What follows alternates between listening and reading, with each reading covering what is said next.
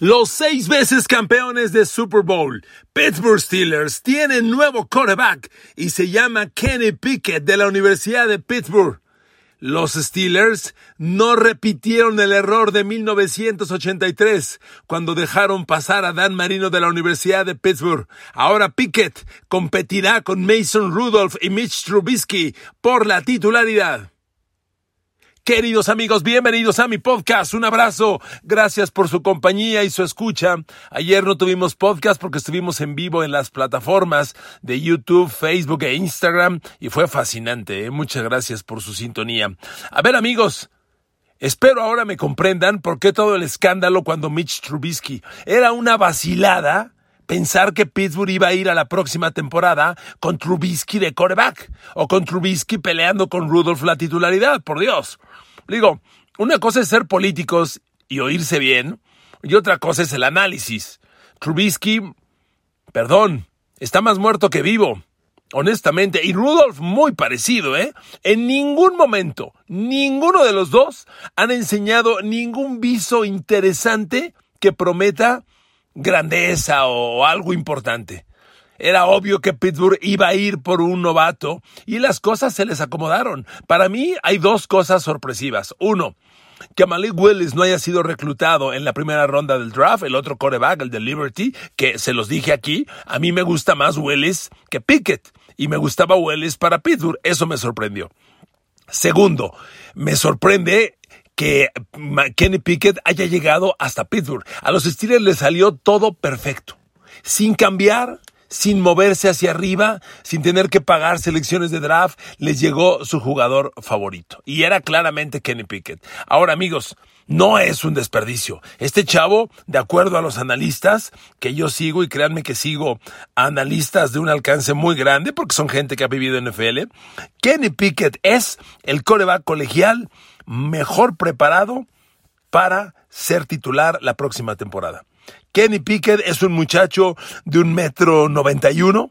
Si bien no tiene el estándar del NFL que es 1.95, no es un coreback pequeño, 1.91. Está el tema de la dimensión de su mano. Tiene mano pequeña, no mediana, pequeña.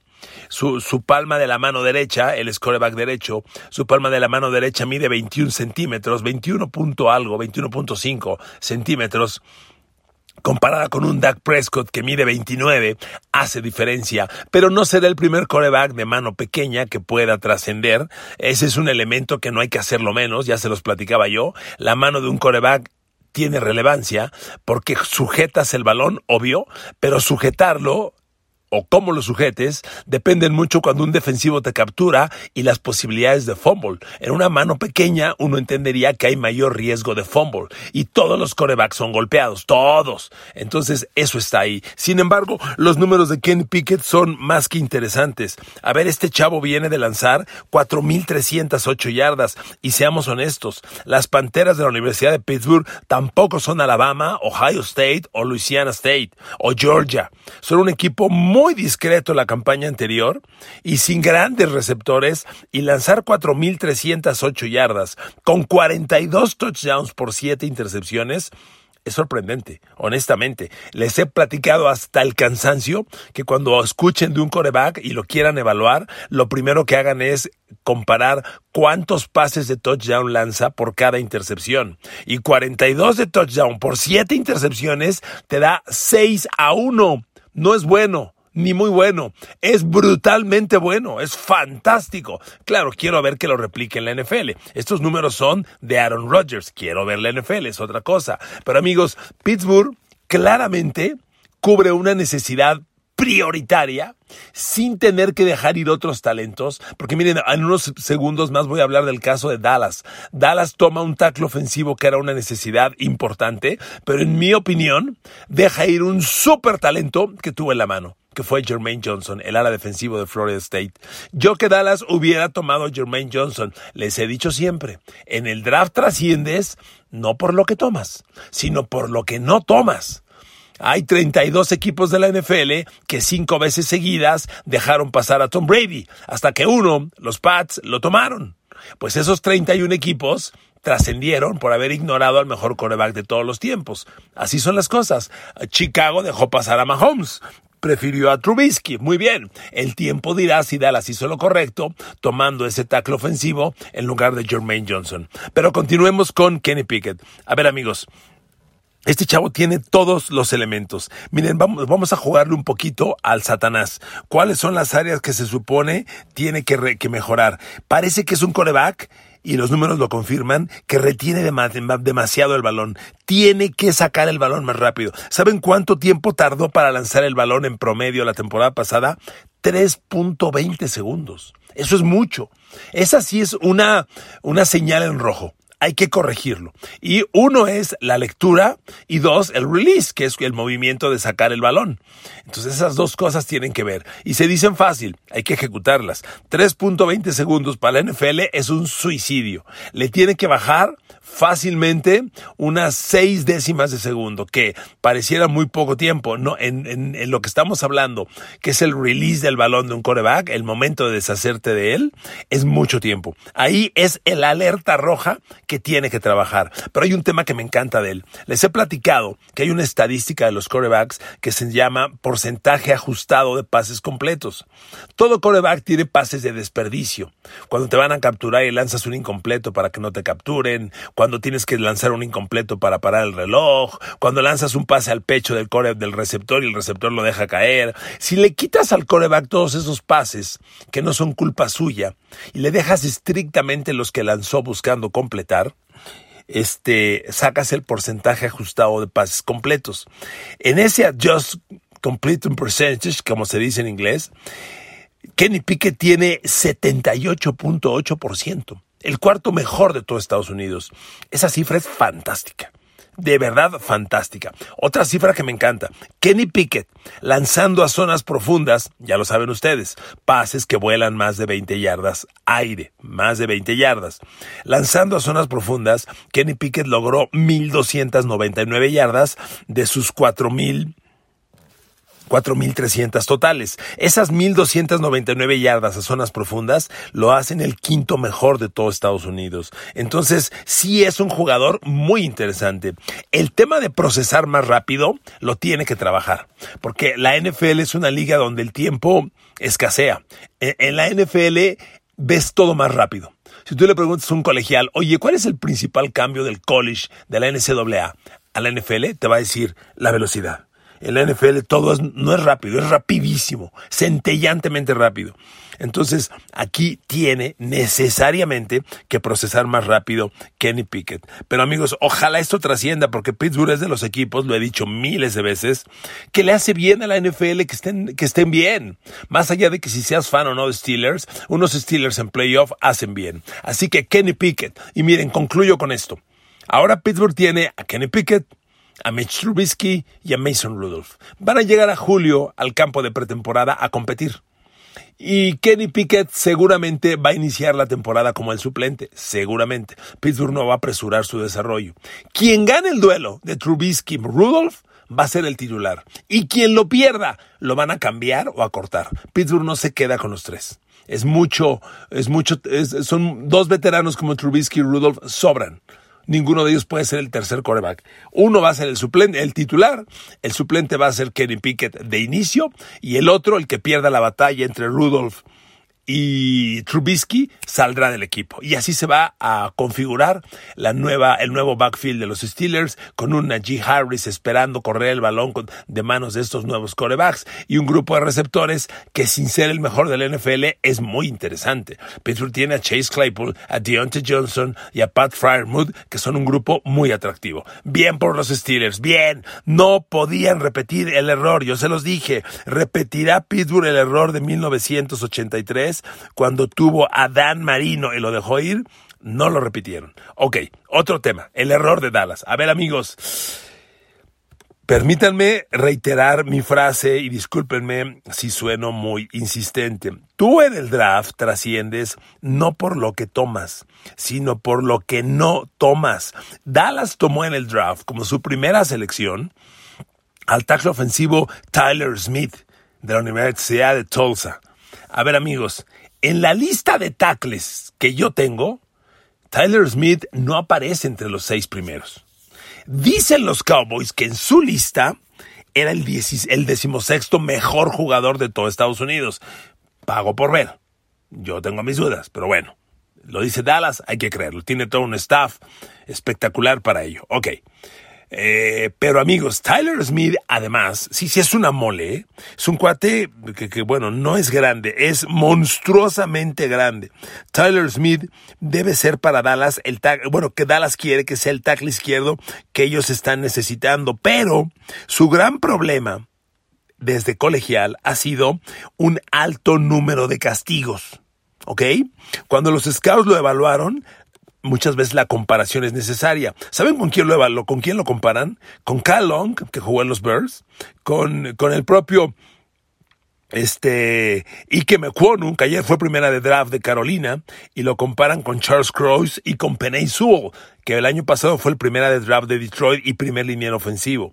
Su problema de holding es notable, lo tiene que trabajar, pero eso se agrava cuando llegas a Dallas, que tuvo la línea ofensiva más castigada de la NFL la temporada pasada.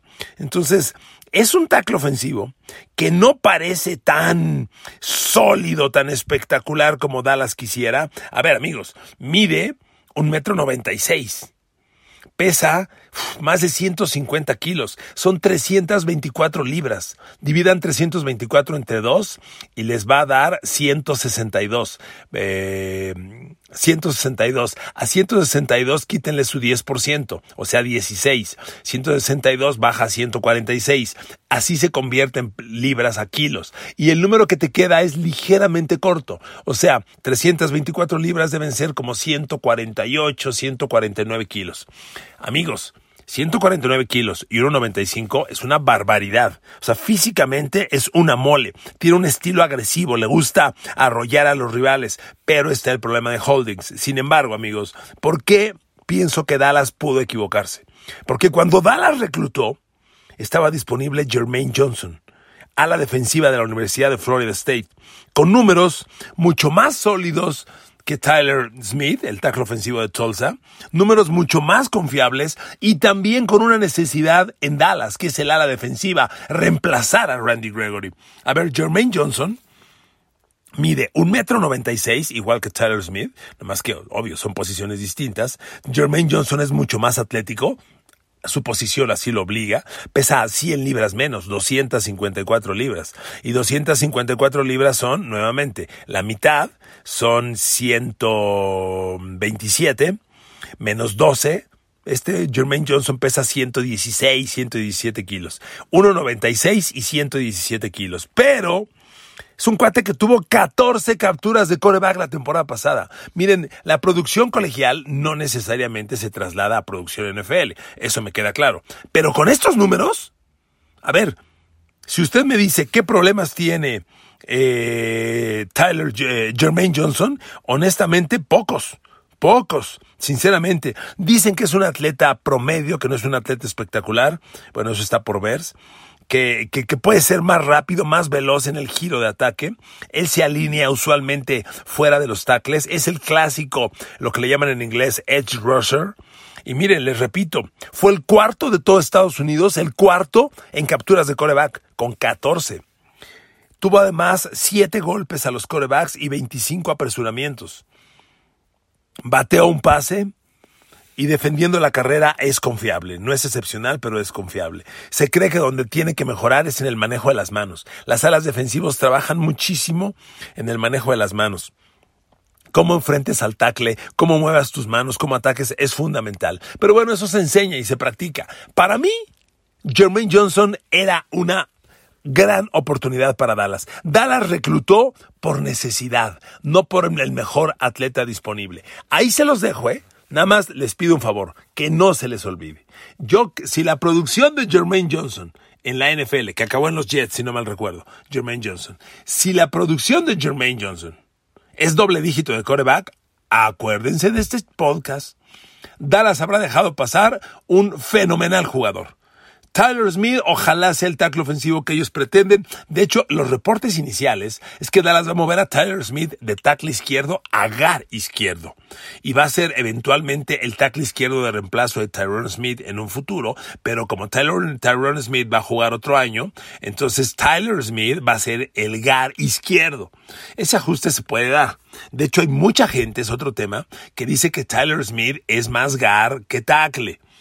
Un tackle izquierdo tiene que ser el gigante de gigantes. Y Tyler Smith está cerca, pero no tiene esos números prototipo. A mí me parece que Tyler Smith tiene más alertas rojas que Jermaine Johnson, el ala defensivo de Florida State, que estaba disponible. Yo creo, yo creo que Dallas se equivocó. Si usted me pregunta mi opinión, Dallas se equivocó.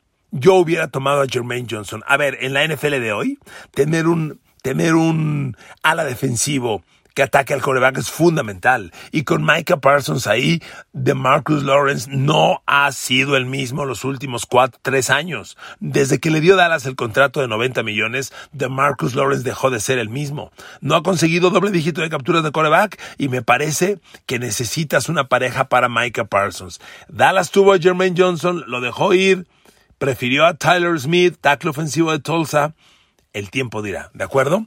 Dos temas más para cerrar el podcast. Los cambios. A ver, AJ Brown sale de Tennessee, se va a, Filadelfia y firma contrato de 100 millones de dólares y promedio anual de 25 millones. AJ Brown se sale con la suya. Divo Samuel no fue considerado por nadie. A ver, ¿por qué Filadelfia no hizo este cambio por Divo Samuel? Seguramente el precio por Divo Samuel era más alto. Filadelfia pidió, Filadelfia pagó una primera de draft a los Titans por AJ Brown y los Titans la usaron en Trayvon Burks, un receptor abierto de Arkansas de los seis mejores del draft de los seis mejores, pero el quinto o sexto claramente, pero con un físico muy parecido a AJ Brown. De hecho, las comparaciones de Traylon Burks era que es casi casi el nuevo AJ Brown. Vamos a ver si el físico se traduce en esos números, pero miren, Traylon Burks mide un metro ochenta y ocho, es muy grande, pesa casi 110 kilos, y tuvo grandes números. Promedió casi 17 yardas por recepción, 16.9. Y amigos, y los números de AJ Brown, pues eran fascinantes. Aquí el tema está la química con el coreback. AJ Brown había conseguido química con Ryan Tannehill y miren que Ryan Tannehill, pues es lo mejor que hay, ¿verdad? Pero no es exactamente un coreback elite. En la temporada pasada, AJ Brown capturó 68 pases de 110 que le lanzó Ryan Tannehill.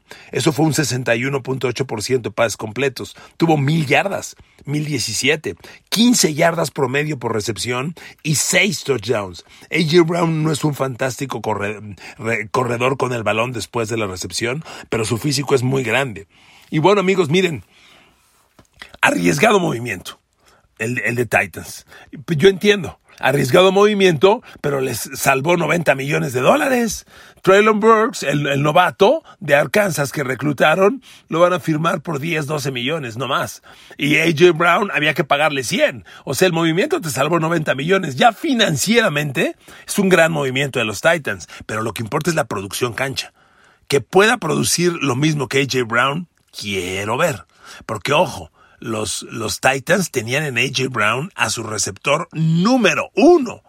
Número uno. Entonces estás pidiendo a un novato que reemplace un receptor uno.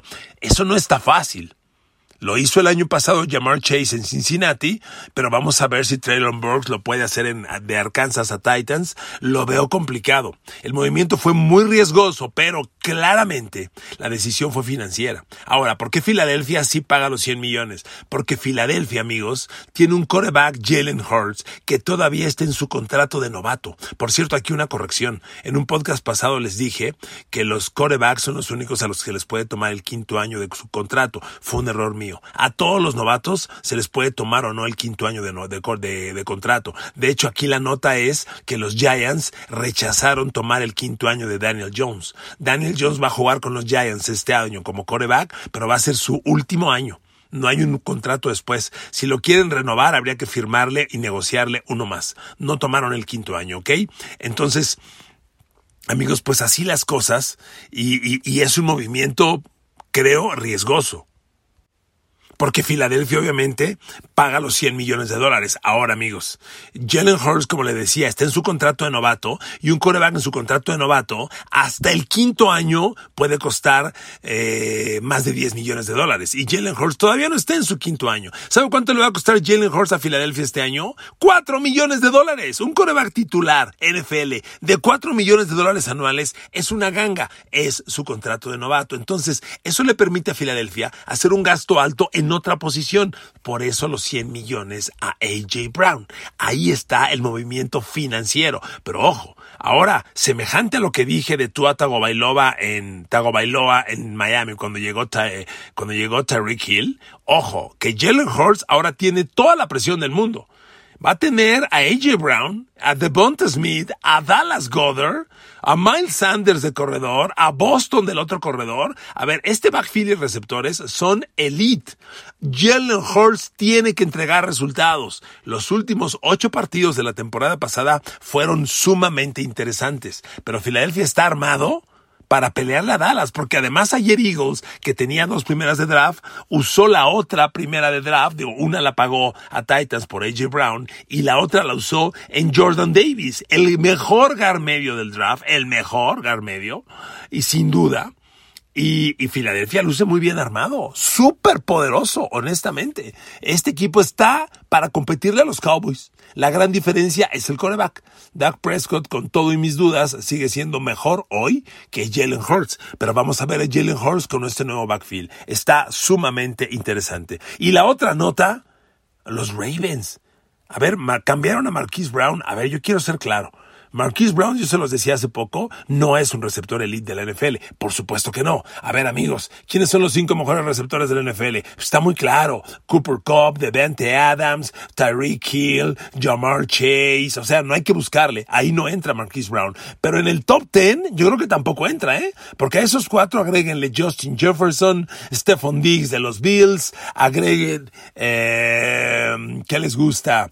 A, a, a Lamb de los Cowboys, a ver, no entra Marquise Brown al top 10 de receptores del NFL, eso está clarísimo. Pero no puedo negar que Marquise Brown era el mejor receptor de los Ravens y estaba generando una gran química con Lamar Jackson. De hecho, la temporada pasada, Marquise Brown tuvo su mejor año con los Ravens, capturó 91 pases, mil yardas, anotó seis veces. El propio Lamar Jackson tuiteó, what the así lo puso, cambiando a Marquise Brown, ni le avisaron ni le avisaron. Se fue a los Cardinals por una primera de draft. Entonces, amigos, ¿y cuál es el tema de que vaya Marquise Brown a los Cardinals? Se reencuentra con Kyler Murray y Kyler Murray y Marquise Brown vienen de Oklahoma, eran compañeros colegiales. En la NFL también se está dando este fenómeno de que los general managers se dan cuenta que, reencontrar a grandes parejas de coreback receptor colegiales funciona en la NFL.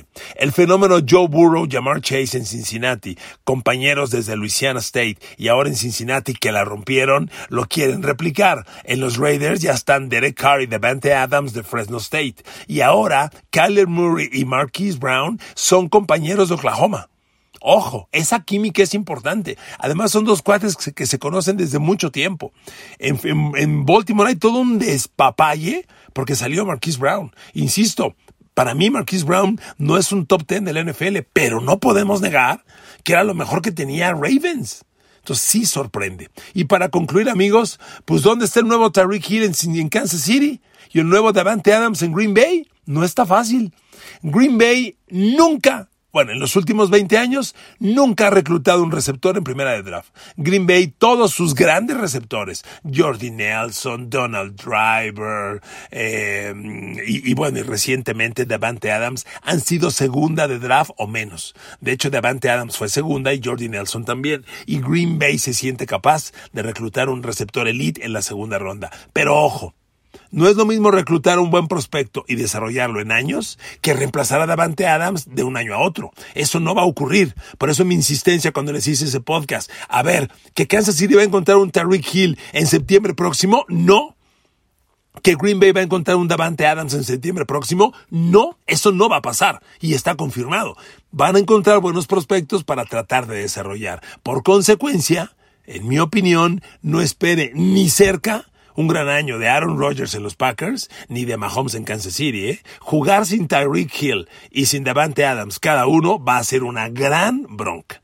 Amigos, gracias por acompañarme en este podcast. Tengo vivo, tengo live este viernes en la noche para la segunda ronda del draft. Besos y abrazos para todos. Gracias, bendiciones, buen día.